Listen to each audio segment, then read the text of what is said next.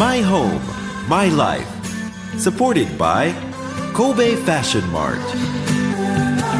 マイホームマイライフ神戸ファッションマートの提供でお送りしますラジオ関西アナウンサー春名優希です現在20代の曲がり角を曲がったばかりの私ではございますがコロナ禍でだんだんと日々の暮らしを見つめ直すようになりましたそんな私が将来を見据え自分にとって最高のマイホームマイライフとは何なのか探し求めていこうというのがこのマイホームマイライフ supported by 神戸ファッションマートです。こだわりのお店が集まり自分だけの住まいマイホームや自分だけの暮らしマイライフが見つかる場所ということで潮風が気持ちいい六甲アイランドにあります神戸ファッションマートからこだわりのマイホームマイライフをお届けいたします。毎回テーマを設けてお届けしています。14回目となる今回のテーマはオーダースーツのある暮らしということで神戸ファッションマート1階にありますイタリア仕込みの本格テーラー石田洋服店にお邪魔してきました。お店に入りますと所狭しと生地の見本とかジャケットが吊るされています。もう完成しているものもあれば仮縫い今仕立てている途中のものもありましたね。それから神戸タータンという神戸地元のチェック柄があるんですけれどもそれを使ったネクタイとかうんとハンカチとかそういった小物がいっぱいあってどうしてかなっていうふうに思ったんですけれども今回お話を伺う石田原さんという方が神戸タータン協議会の会長を務めていらっしゃるということなんですよね。今回はオーダースーツのある暮らしについてその石田洋服店の代表石田原博さんにいろいろ教わりました。My home, my life. はじめに、はい。なぜテーラーのお仕事を始められたかきっかけは何だったんでしょう？そうですね、まあ、昔から服が好きだったということももちろんあるんですけど、はい。まあ父親がその福地の輸入をしてまして、まあ、あの実は今でも結構有名な福地なんですよね、あのうベルギーの福地なんですよ。それの輸入を、まあ、日本で初めてやり始めたのが、まあ、うちの父親なんで、まあ、そういう感じで私もその福地の勉強をしておりましてその会社にもいたんですよね。そういうこともありました幼い頃から相当ファッションや服にあは、まあそうですね。僕生まれた時からそのお店で生まれ育ったんで、うん。もうその頃からどっぷりと、は今石田洋服店ということい、で、はい、ご自分のお店を出されるというのはどういう経緯なんですか、あそうですね。まあその、まあ、阪神大震災が一つの大きなきっかけなんですよ。もう、まあ、それでまあ神戸という市場がなくなったものであの福地もなかなか売れなくなって、うん。テイラーさんも減った、まあ、そういうこともあったんでうちの父親の、まあ、ビジネスもあの結果的にまあ廃業しちゃったんですよね。でそれと並行してあのその会社ではその縫製工場服を作る工場がありましてそちらは私の方でイタリアと同じ縫製のできるような技術を導入してやってたもんで、まあ、それをぜひ生かしたいということで始めました。テーラーというお仕事はどう捉えたらいいでしょう？スーツをはい。作ってくれる人、はい。っていうことでいいんですかね？そうですね、えはい。ここにはそういったジャケットであったりとかあそうねまあもちろんスーツじゃなくて、ええ。ジャケットコートですよね。そういったものを作っていただけるそうですね。ってことですよね。で昔はあの服っていうのはもうオーダー服しかなかったんですよ。はい。で服ってオーダー作るもんだったんですね。ほんのにほんのもう何十年か前まで,、うん。でその後既製品が出だしたわけですですからまああのその頃はテーラーって世の中にいっぱいあったんですよ、うん。ええ。まあ、そのうちの一つですよね。ですね。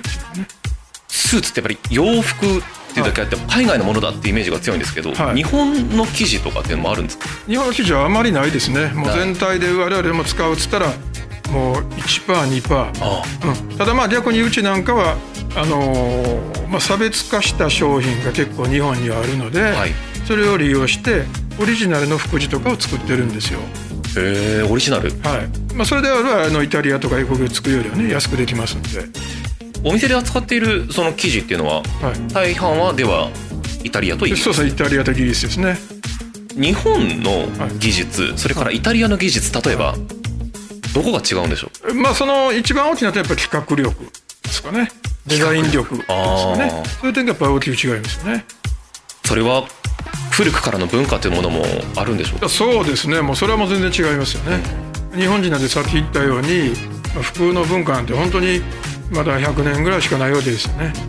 イタリイタリアとかなんてもう昔からですからね、もう何百年前からだしやっぱり彼らってすごいそういう点ではあの色とかの感性にはめちゃくちゃ鍛えられている部分がありますよね、まあ、いわゆるスーツっていうのはもう古くから私みたいな素人はほとんどこう形が変わらずここまで来たんじゃないかっていうのも思うんですけど、今この形が流行りだとかトレンドみたいなのあるんですか？基本的に変わらないですね。変わらない、うん紳士服っていうのはこの何百年何百年というか200年ぐらいは変わってないです。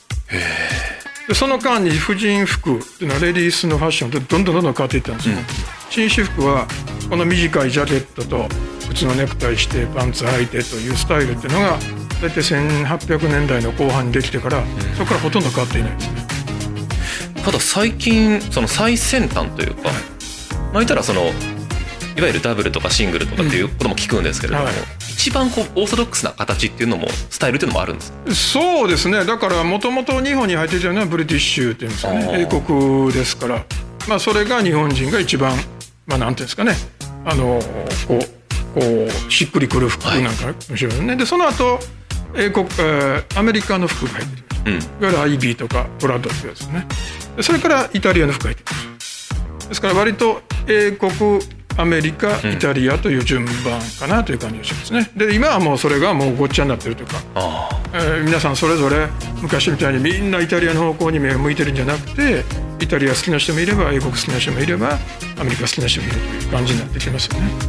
あ本当にざっくりとした印象ですけれども、イタリアの服はなんかこう茶色の靴に合わせるような映える色で。ああ確かにイギリスの服はちょっとこう堅実な感じがすそうるそう。イギリスに行くと茶色の靴売ってないですからね。へほとんど売ってないですよ。で逆にイタリアに行くと黒い靴ほとんど売ってない、え。ええ。あへ面白いですね。え国民性ですかそれは？まあそうなんでしょうね、えなかなか。それに合う、まあ、スーツを作ってここのえはいではどうですか？どちらもまあ、うちの場合はそうですね。どちらかというといわゆるクラシコイタリアっていうのがベースになってるんですけども、クラシコっていうのはクラシック。ねイタリアっていうのはイタリー。うん。イタリアンクラシックというのがベースになってるんですけども、はい。ただまあ現実的にはイタリアも英国もそんなに変わらないですよね、あんまりだからその辺は意識せずにここに来ると。そうですね。割と皆さんいそのそうちょっと前我々の頃だったらイタリア風とか英国風とか要するにふ感性がなかったから、うそうそういう形で服を作ってたんですよ。今の若い人はもうその感性を持ち合わせてますからね、ですからそういう考えでパッと見たらこれ自分に合うなっていうのが分かるから、まあ、そういうオーダーの仕方ですかね、はい。そのオーダーというお話で、はい。まあ、フルオーダーですよね。0から100を作り上げていくえまあそうですね。いうお仕事だと思いますけれども、どんな感じでお客さんとはこはい。う作り上げていく共有して作り上げていくっていうのは、でそうですね。あのまああの英国ではあのビスポークっていう言い方するんですね、はい。あのフルオーダーのこと。をアメリカでは言わないです。ビスポークっていうのはまあ語源としては B スポークン B っていうのは B 同士の B です、はい。ビスポークンだお客様と話をしながらお客様の好きな一着を作っていくという考え方なのでこの辺が基本になってますよね。何をイメージしてからお店に来たらいいですか？そうですね。まああのもう何もないと本当に大変なんですよ。はい。福地だって、えー春夏物たちでも1万種類ぐらいあるだろうし。ですからもう何もなしで何かいいもんあるかなって言ったらもうそれはもうパニックになりますよね。とてつもない話です、うん、ですから例えばまあ雑誌とかあの、まあ、今でしたらインスタとかですね。皆さん見て、あこれ自分いいなと。でその第一印象というのは一番大切だと思うんですよね。はい。ああんまり頭で考えて、えーネイビーの服ばっかり持ってるから、ん。えーグレーの服にしようかな。でもグレーが好きじゃなかったらもうどうせ着ないですから、うん。ネイビーで用事ですよね。だから結局朝こう眠たい時にパッと手が伸びる服ってやっぱり自分が一番好きな色じゃないですか、ですからそういう第一印象のを大事にしてでオーダーされると間違いないかなと思いますね。まあ今は手軽に情報も入る時代ですから。そうですよね、はい、もう昔に比べるとやっぱりそういう写真とかを持ってくる方が非常に多いですよね、多いのは例えばアニメというか漫画を持ってきて、漫画？はい、この鳥作ってみたいなのがよくあります。よくもないけどたまにある2次元を3次元にする仕事いやまあそういうことですね。そういうことですね。そういうことね。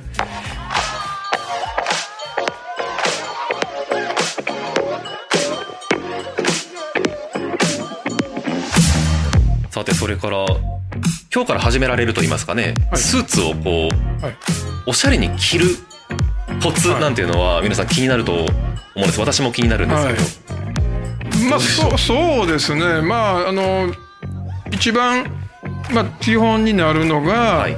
袖からシャツが見えてるというのが基本になりますね、まあ、1センチぐらいに見えてる、うん。うんそれが見えてるんでやっぱりそこが間が抜けますね。やっぱりジャストサイズの服を着る。でそれともう一つは大切なのは立ってる時は前のボタンを閉めなきゃいけないんですよ。はい。で逆に座る時は外さなきゃいけないんですよ。はい。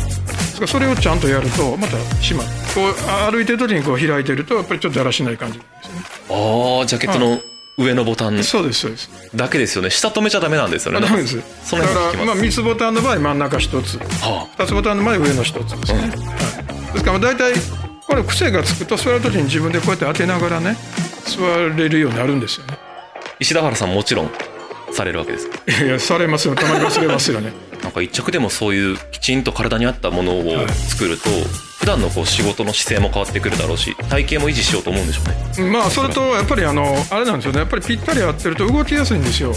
あそもそも。で我々その第二の皮膚という言い方があるんですけどもあ要するにまあ体にぴったり合ってるととにかくその体が動かしやすい。ですんごい大きな服着るとまとわりついて動きにくいんですよね、うんうんだからそういう意味でもぴったりの服を着るとやっぱ得ですよね。まず一つは体に合ったサイズのものを着るだけで全然、そうですね。だから大体見てるとオーバーサイズなんですよね、ううん、でそれと最近は逆にこの小さいサイズを着てピチピチの人がよくいるんですよ。でピチピチがかっこいいと思ってる人もいるんです。もうそれでやっぱり見てるとかっこ悪いし。う何なんでしょうかそれは。なんなんでしょうね。多分あのーまあ多分イタリアとかの影響だと思うんですよ。もうなんか裾短めみたいな。そうそうだから短めのやつが最近流行ってるじゃないですか、はい。短め細めが。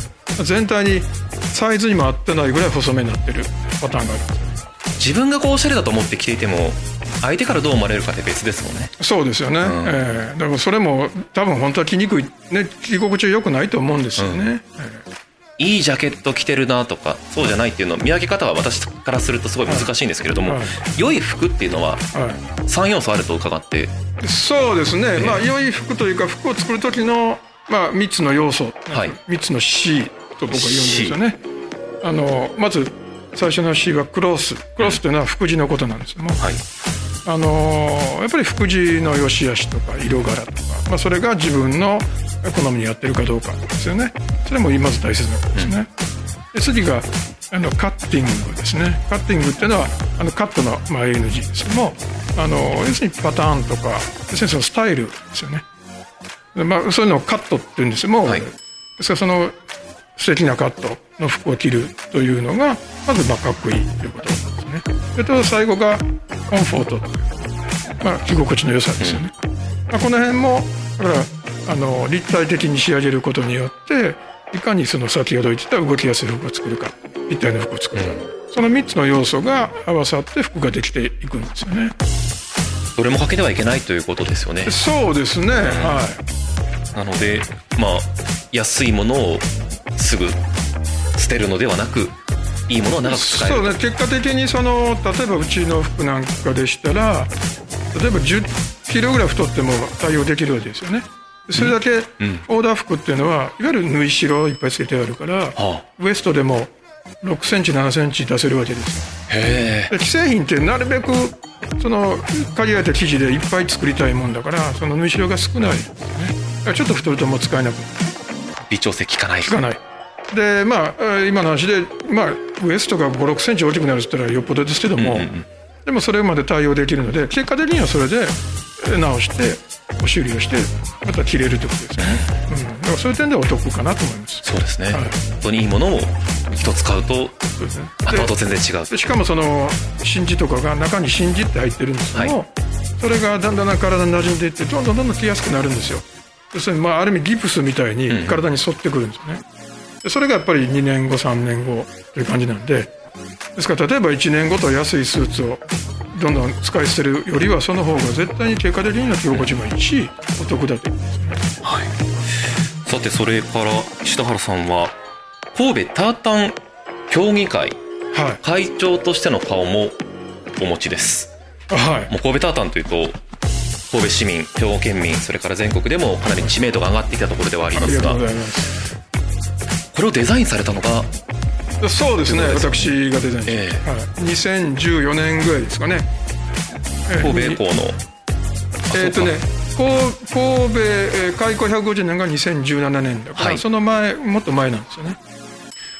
青と赤と、はい。まあ、緑とというようなこうざっくりとしたこ白とグレーですね。う白とグレーか、はこれそもそも全てに理由があるんですよね。いそうですね。まあ神戸ですから、ええ。あの港のブルーとえーっとまあ白はあの、まあ、神戸って白い建物がすごく多いんですよね、はい。まあ、例えば海洋博物館とかねみんなそうだし、まあ、そのそれと、まあ、真珠の白、ね。神戸の名産ですね。それと,、えーっとポートタワーとか神戸岩市の赤、うん。それとまあグレーっていうのはどちらかというとその都会のアスファルトを表している。で最後にグリーンが六甲山系ですよね。このグリーン。その5色を表している、まあ、タータンというとまあ正方形があって縦と横が配列が同じ正方で形、そうですね。ですから必ず正方形になります。えー、だからこれももう身近で見る機会っていうのは相当増えましたよね。そうですね。まあ皆さん何かしら一つ持ってらっしゃるかなと。と思いういますね。感じですね。で最近出た某メーカーのポテトチップス、はい、これ驚きましたよ。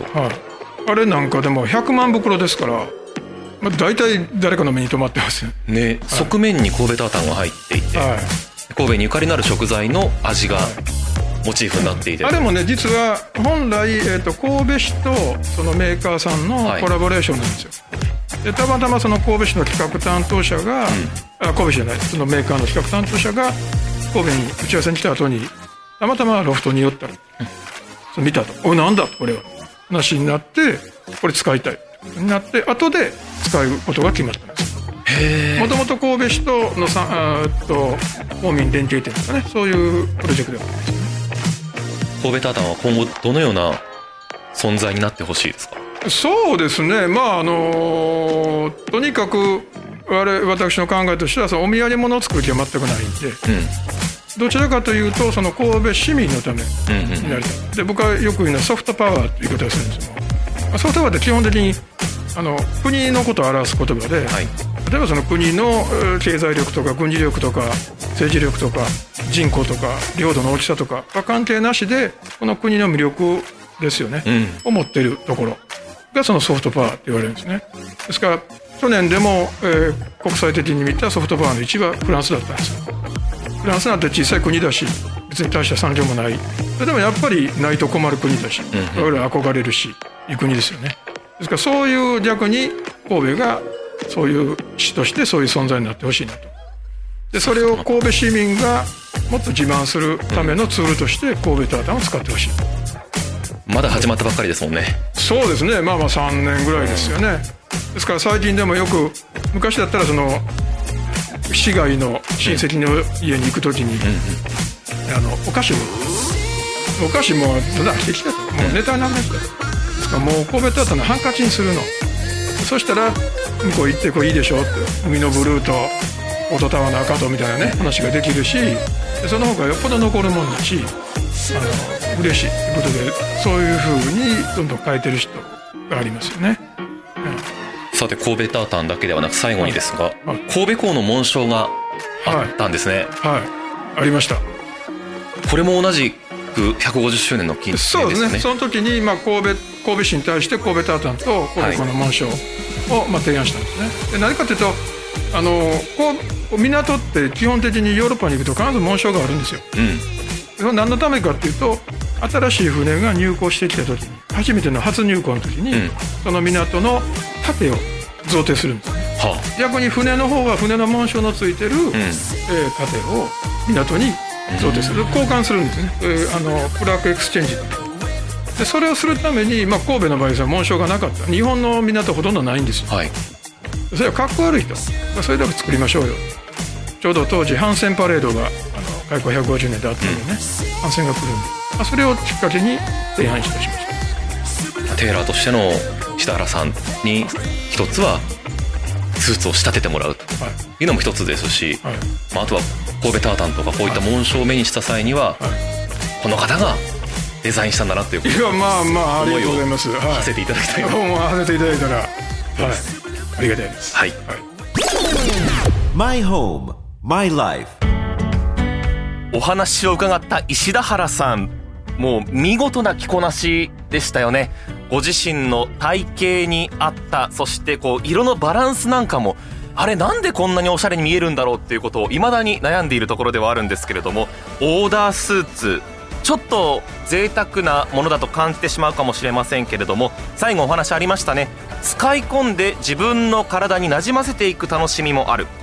少しの体型の変化にも耐えられますので長く使って結果的にお得であると言えるかもしれません。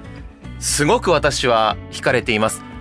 なんかサラリーマンって戦闘服なんて言われたりもしますけれども印象勝負のこうした世界によってオーダースーツというのは一つ考えてみようかなというふうに思っています。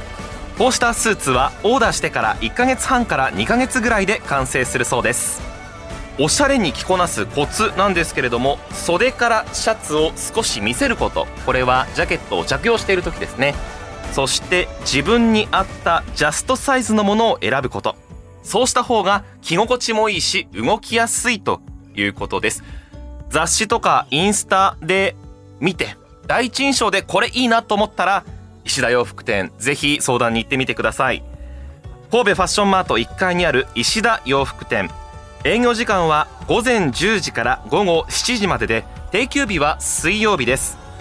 詳しい情報はラジオ関西トピックスラジトピに店内や商品の写真などと一緒に掲載していますのでラジトピでもお楽しみください。マイホームマイライフ supported by 神戸ファッションマート。今回はオーダースーツのある暮らしに触れてみました。心地よい住まいってなんだろう？心地よい暮らしってなんだろう？その答えは自分だけのものだ。あなたの個性とこだわりを形に変えるお店が揃っています。神戸ファッションマート六甲アイランドでお待ちしております。マイホームマイライフ神戸ファッションマートの提供でお送りしました。